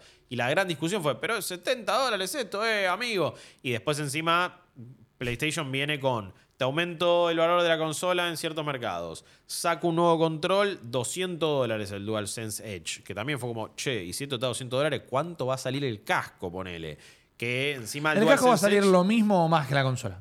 yo creo que Más no creo, más no sería inteligente, pero lo mismo que la consola, A esta altura, digo, tranquilamente. mínimo 500 dólares y no sé si no sale 600. Con las eh, digo, prestaciones eh. que tiene, yo lo Sí. veo... el control lo tengo que tener en la mano para poder evaluar el precio-calidad. Ni El casco para mí va a salir lo mismo que la consola. Ni hablar que, que no estoy haciendo una valoración No, del no, control. no te estoy criticando a vos tampoco. Pero sí la percepción, o lo que más se charló fue, che, 200 dólares. Ojo, después también ves... el- Esto cosa de que sea modular y todo eso, No, eso tiene un costo también. Tiene un costo. Y ves el Elite Series 2, ponele, de Xbox, y sale 180 dólares. Tampoco que sale muchísimo menos. Sale menos, eso es verdad. Claro. sale Sí, 20 pero dólares tiene- menos. Si querés el combo completo, te termina saliendo casi lo mismo que el Series No, anterior. que es, era- es que el 180 180 es el combo completo. Si no Con puedes. los- con el pack de- Con todo. 130 es el que es, el core y vos después le podés sumar las, las paletitas intercambiables. Entonces, sí, sale más que el de el Elite Series 2. A la vez también son controles diferentes. El Elite Series 2 no tiene las prestaciones que tiene el DualSense de por sí. No es que tiene No. el feedback áptico, los gatillos, toda la bola. Eso sigue siendo por ahora. Digo, Xbox no sacó un control que tenga eso. Más allá que preguntó si les... Si, Si les interesaría, Sí. más vale que me Sí. interesaría eso. más Bueno, vale. pero también esos desarrollos llevan años. Ni hablar. Y también Xbox tuvo una política muy amigable que es control de Xbox One, usarlo en Series X. Entonces, me parece que al haber estandarizado también fue una decisión correcta. Por supuesto que no es un control que lleve las cosas hacia adelante. Obvio, y Sony tampoco pudo hacerlo porque. porque después nadie es- aprovecha su tecnología también. Exacto. Entonces pasan esas cosas. A lo que digo igual es que desde otro lado y desde el lado de PlayStation están tomando un montón de decisiones que no van por el lado de, hey, somos tu amigo y te lo hacemos lo más barato posible, sino todo lo contrario. Y después sus juegos van a tener que incluso tener una calidad mayor para justificar la inversión de la gente, para ver también cuánto tardan en salir. Yo no sé igual cuán- qué frecuencia de, de- de lanzamientos y de contenidos vamos a tener. Este God of War está saliendo cuatro años después del anterior, cuatro años y medio Sí. casi, igual. Quizás tardó menos que otros juegos, otros AAA, incluso que el anterior God of War, que también tardó un montón en hacerse. Porque Por la base estaba está- hecha. No, no, a lo, a lo que iba es que la base está toda hecha. Pero después tuviste Horizon Forbidden West, tardó cinco años en Bueno, salir. por ahí tenés un caso de que y la base estaba es hecha un también. recontra 8, pero es un, tiene como una cosa que te genera una, una sensación completamente distinta al jugarlo. Puede ser, puede ser eso. Influ- Es la percepción Sí. de marca. También, también, sí. Hay, hay, hay cosas que van con el marketing, con, con- con la percepción de la gente, con las conversaciones en redes sociales. Cada persona igual después sabrá. eh, hemos hablado mucho de, bueno, cómo se siente un juego de Nintendo, cómo se siente un juego de PlayStation, cómo se siente un juego de Xbox.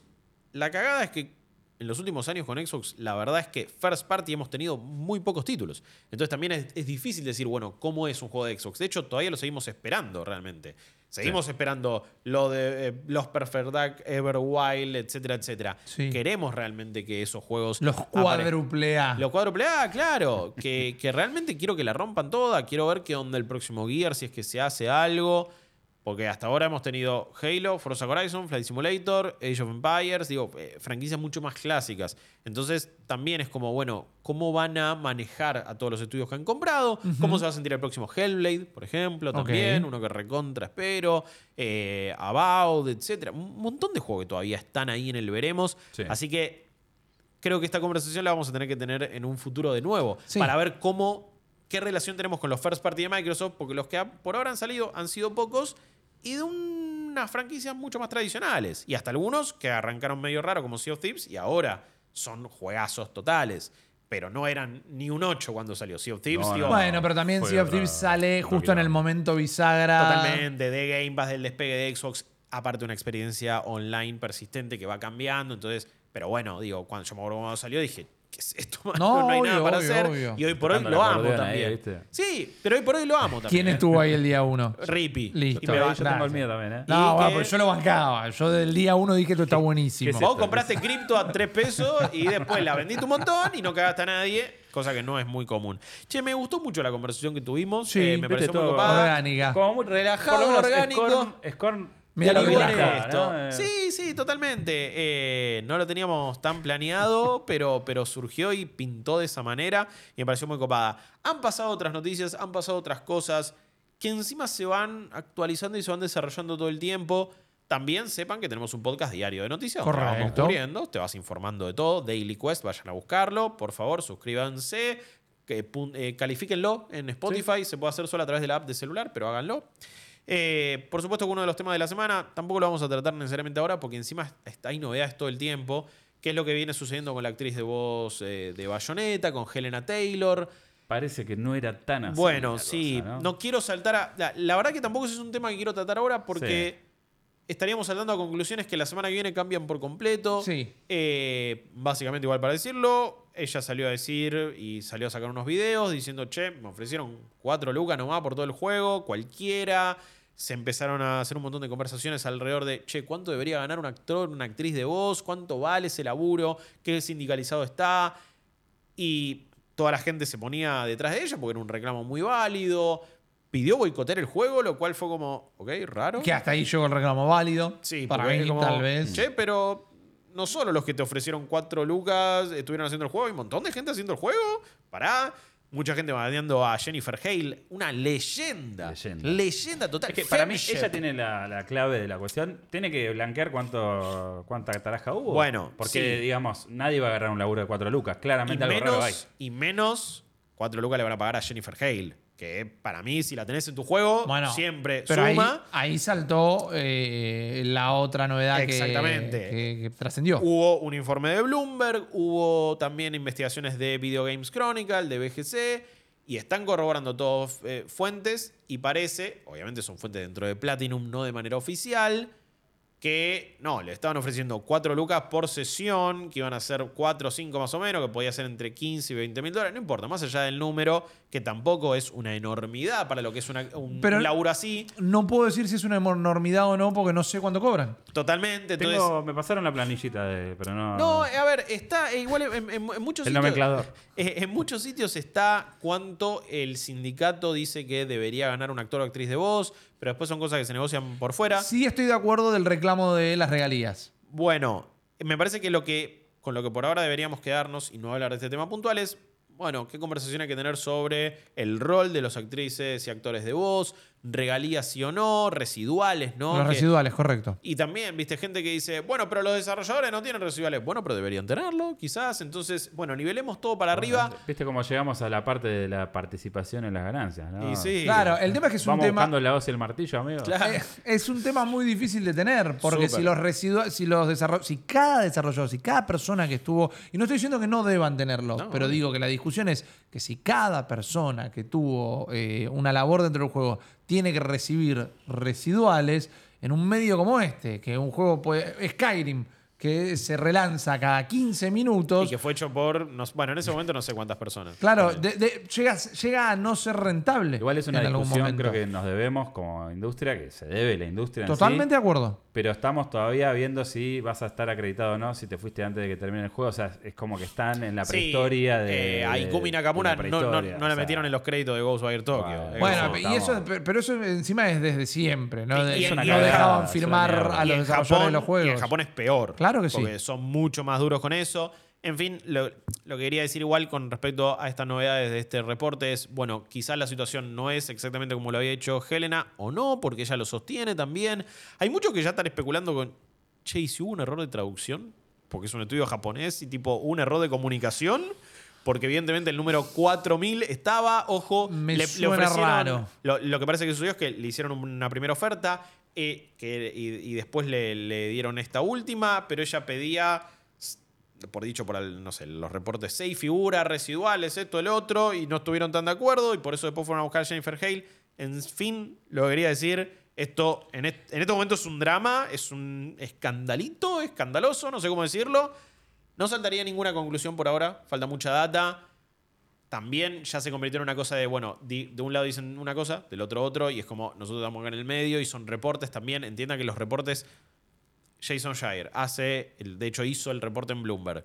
Y muchos le tiraban en redes sociales, bueno, pero mostrame el documento. Y es como, no, papu, no te puedo mostrar el documento porque si no caga la fuente, porque si no Claro. caga la confidencialidad, porque ese Pero documento está- viene de algún lado Por otro, por otro, por otro medio. que- Entonces también es como, bueno, no sé, no, no te digo que sí o sí le creas ahora a esta nueva campana. No, hay que esperar el final del deporte. También es un tema de estar en el minuto a minuto de la noticia, porque Sí. el minuto del minuto de la noticia genera clics y Eh. deforma de, por momentos también la conversación. 9 millones de vistas tuvieron los videos de Por eso. Helena. No creo que estos reportes nuevos tengan la misma cantidad. Tampoco creo que el boicot hubiera sido efectivo. No, Digo, nadie lo iba a boicotear. Nadie lo iba a boicotear, como nadie boicoteó de las Tofas parte 2 y todo eso. Para mí existe la posibilidad, de nuevo, habiendo dicho y repitiendo que los residuales tal vez se los merecerían, para mí quizás ella no esperaba que explotara el video de la manera que lo hizo. Puede ser. Porque eh, Hale también salió a decir, hizo una carta diciendo, bueno, yo no voy a romper el NDA como lo hizo ella, pero Sí. ustedes saben que yo siempre apoyo la paga correcta, bla, bla, bla. Eh, y por otro lado también dijo que la habían ido a contactar para ofrecerle un cameo. O sea, que ni siquiera tenían como la intención de borrarla del juego. Ok, no vas a ser la voz oficial de Sí. Bayonetta, pero pone un par de voces y figurás de nuevo en el juego. Para mí existe la chance, siempre poniéndome al lado del laburante, la laburante en este caso, para mí existe la chance de que quizás no esperaba que los videos explotaran y que esto se transformara en una lata de Puede ser, gusanos. puede ser, eh, pero quizás la semana que viene hay alguna novedad. Así que. Sí, por nosotros no ahora- corremos la coneja del minuto a minuto. No, no, exactamente. Después, hace una semana de no tantas noticias, la verdad me parece que, de nuevo, la industria se está preparando para muchos lanzamientos eh, y para lo que va a ser también Game Awards. Y, y fíjense que también estamos en este momento grabando antes del anuncio de los nuevos Silent Hill, de un showcase de Resident Evil mañana, el viernes en nuestro caso saldrán impresiones de God of War. De nuevo, si lo estás escuchando unos días después, entendelo que en estos momentos, en la grabación de este Weekly Quest, todavía esas cosas no han pasado. Claro. Así que previo a esto, no, no fue una semana de tantas noticias quizás para debatir, pero sí me parece que hemos tenido una charla más que copada. Amigos, Sí. hemos llegado al final de este primer Llegamos. episodio. ¿eh? Hemos sobrevivido. Eh, estoy muy, muy contento, muy emocionado. La verdad es que también ya veníamos haciendo estos podcasts de manera presencial, pero, pero no solo por estar acá y, por todo lo que, lo que estamos haciendo. No hay como esto de estar charlando acá en una mesa y verse las caras. Digo, por suerte no tenemos que hacerlo de manera remota. Claro. Y estamos acá y es lindo y tiene otra dinámica. Espero que la gente lo haya disfrutado. No olviden seguirnos en todas nuestras redes sociales, arroba New Game Plus, ok, en todos lados. De nuevo, la manera más eh, copada y que nos permite seguir haciendo este laburo es su colaboración a través de cafecito.app barra New Game Plus. Si no estás en la Argentina, co-fi.com barra New Game Plus. Si nos seguís en twitch.tv barra New Game Plus, ok. Seguí el canal. Si tenés una suscripción de Twitch Prime, nos ayuda. Suscríbete a nuestros canales de YouTube también, por favor, donde probablemente estés viendo este podcast, si no es que lo estás escuchando en una plataforma podcastera. Estamos en Spotify, en Google Podcast, en Apple Podcast, estamos en todos lados. Pocket. Cast, todos están, no te preocupes. Y suscríbanse también a Daily Quest. La verdad que pronto tendremos también contenido en la web, en ngpmedia.com. Chops ahí, igual ya dejaste una web preciosa, por supuesto. Quedó ahí, ahora este, hay que llenarla, amigos. Hay que llenarla. Sí. Eh, espero que ustedes la hayan pasado tan bien como yo, amigos. Pero como Creo que sí. siempre. Eh, de nuevo, muchísimas gracias a la productora Revés, arroba revés.somos. Vayan a buscarlos en sus redes sociales. Hacen un laburo profesional increíble. Ya en mi vida hubiera soñado esto. es- No, no, es, Top notch. es una locura. Increíble. Perdón que lo repitamos tanto, pero, pero de último ustedes estarán viendo el resultado de esto y se darán cuenta que es muy groso. Y la verdad que para nosotros es un privilegio, es un sueño y es un trampolín y una posibilidad enorme. Pero vamos a seguir laburando, tenemos un montón de contenido por hacer. Hemos destrabado contenidos que pensábamos que iban a tardar mucho y ahora hay que ponérselos a hacer. Así que hay que laburar una bocha y hay que seguir disfrutando de esto que es tan lindo y tan simple como hablar de videojuegos, que es lo que vamos a hacer semana a semana en Weekly Quest. Mariano Ripirriza, Un placer. Jeremías Cursi. Un placer enorme. Gracias, Chopin. En 4K. En, cu- en 4K es aún más y no necesariamente los 4K que le ofrecían a Helena en este caso. Eh, mi nombre es Guillermo Leos, cuídense y nos vemos la próxima.